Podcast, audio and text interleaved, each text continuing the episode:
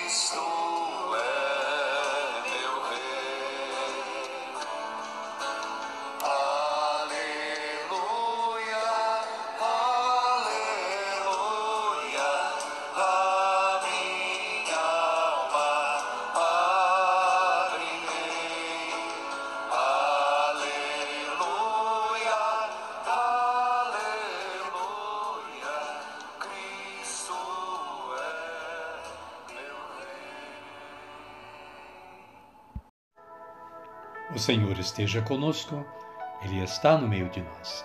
Evangelho de Jesus Cristo, narrado por Mateus. Glória a vós, Senhor. Naquele tempo, Pedro se aproximou de Jesus e lhe perguntou: Senhor, Quantas vezes devo perdoar meu irmão que pecar contra mim? Até sete vezes? Jesus lhe respondeu: Não lhe digo até sete vezes, mas até setenta vezes sete.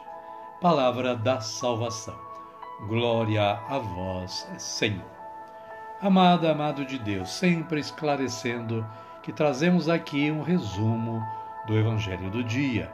E o comentário da Paulus sempre engloba, abrange todo o trecho do Evangelho do dia.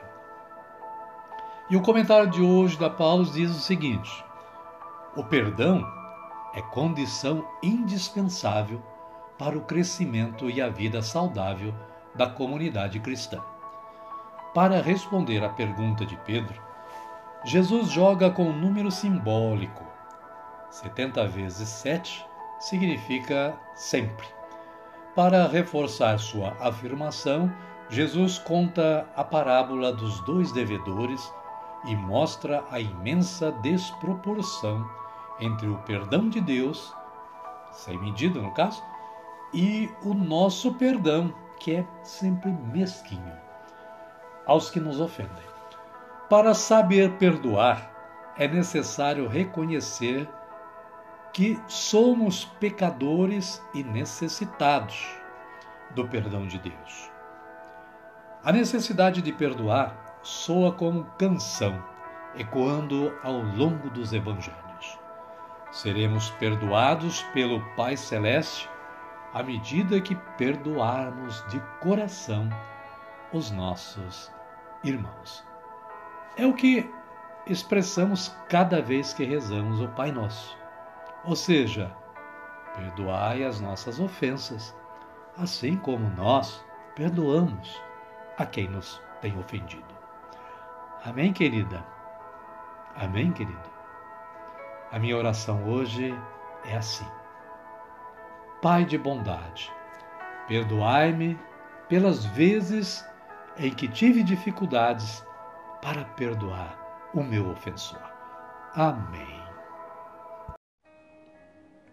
Neste momento eu convido a você que está na sintonia do podcast Reginaldo Lucas a nos acompanhar na oração do Pai Nosso, a oração diária que todo cristão deve elevar ao Pai agradecendo, suplicando, pedindo perdão.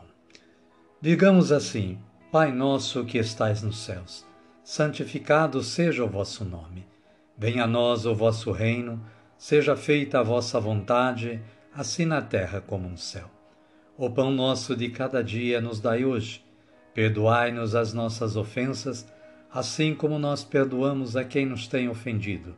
E não nos deixeis cair em tentação, mas livrai-nos do mal. Amém.